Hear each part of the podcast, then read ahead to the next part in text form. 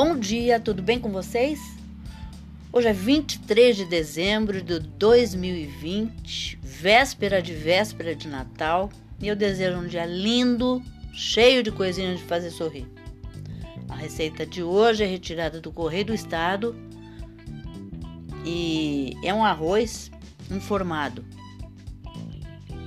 Os ingredientes que você vai precisar são 3 xícaras de arroz cozido, pode ser sobra de arroz, 50 gramas de bacon picado, uma colher de sopa de manteiga, uma cebola média picada ou ralada, 200 gramas de presunto picado em cubinhos, meia xícara de chá de vinho branco seco, meia xícara de chá de ervilhas em conserva, meia xícara de chá de milho verde em conserva, meia xícara de chá de uvas passas, clara ou escura, meia xícara de chá de azeitonas picadas, 3 colheres de sopa de salsinha picada e 2 xícaras de chá de batata palha para decorar.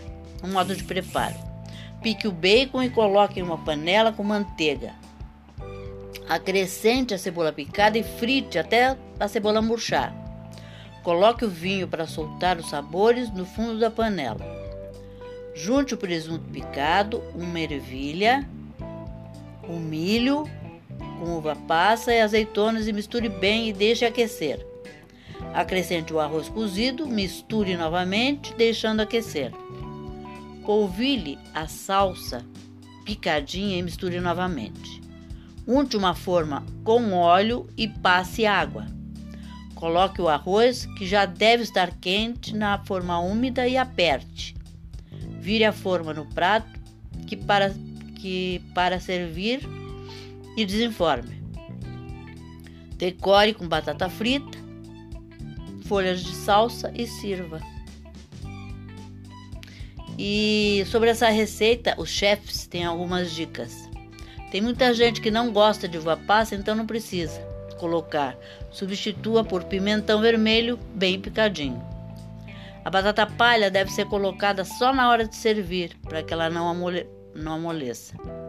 Não deixe de colocar a batata palha, pois ela dá uma crocância gostosa no prato. Se for um jantar para muitas pessoas, dobre a receita. Se não quiserem formar o arroz, coloquem uma travessa e polvilhe a batata palha por cima.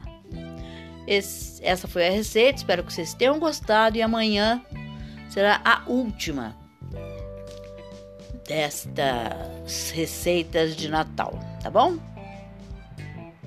Espero que vocês tenham gostado e até amanhã, se Deus quiser.